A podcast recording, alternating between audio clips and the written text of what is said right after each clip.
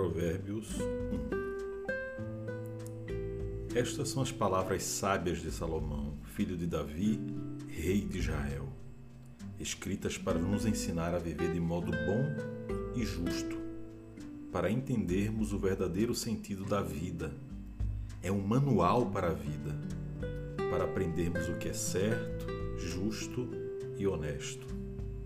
Para ensinar aos inexperientes como a vida é e dar aos jovens uma compreensão da realidade.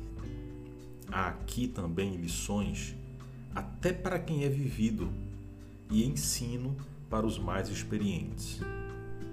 Mais sabedoria para examinar e compreender profundamente a própria vida, provérbios e palavras sábias. Tudo começa com o Eterno. Ele é a chave de tudo. Todo conhecimento e entendimento vem dele. Só os ignorantes esnobam tal sabedoria. Preste muita atenção, amigo, ao que seu pai diz e nunca se esqueça do que aprendeu desde o colo da sua mãe. Use seus conselhos como coroa na cabeça, em sinal de orgulho, dignidade e honra. Amigo, se as más companhias são a tentação, caia fora enquanto é tempo. Se dizem, vamos sair para aprontar, vamos sair por aí batendo e roubando para nos divertir. Vamos deixá-los sem nada, queremos vê-los morrer. Pegaremos o que pudermos e levaremos tudo para casa. Venha com a gente. Isso é que é diversão. Dividimos tudo em partes iguais. Ah, amigo, nem olhe para essa gente e simplesmente dê as costas. Eles correm para a própria destruição. Arruinam tudo em que põe a mão. Ninguém rouba um banco enquanto todos estão olhando. Mas é exatamente o que eles fazem. Estão arriscando a vida.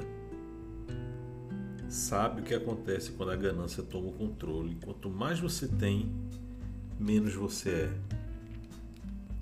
A sabedoria sai à rua e grita, e no centro da cidade faz seu discurso.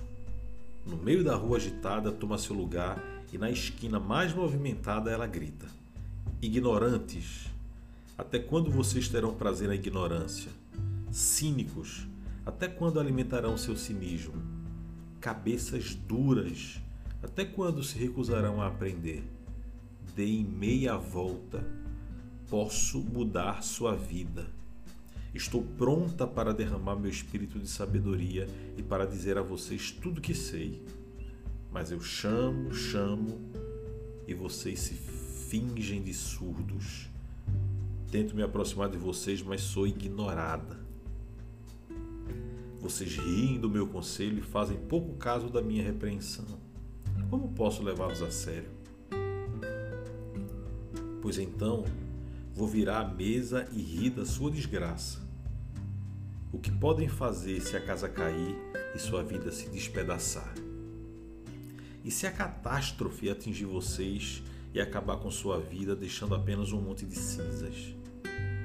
Aí vocês precisarão de mim.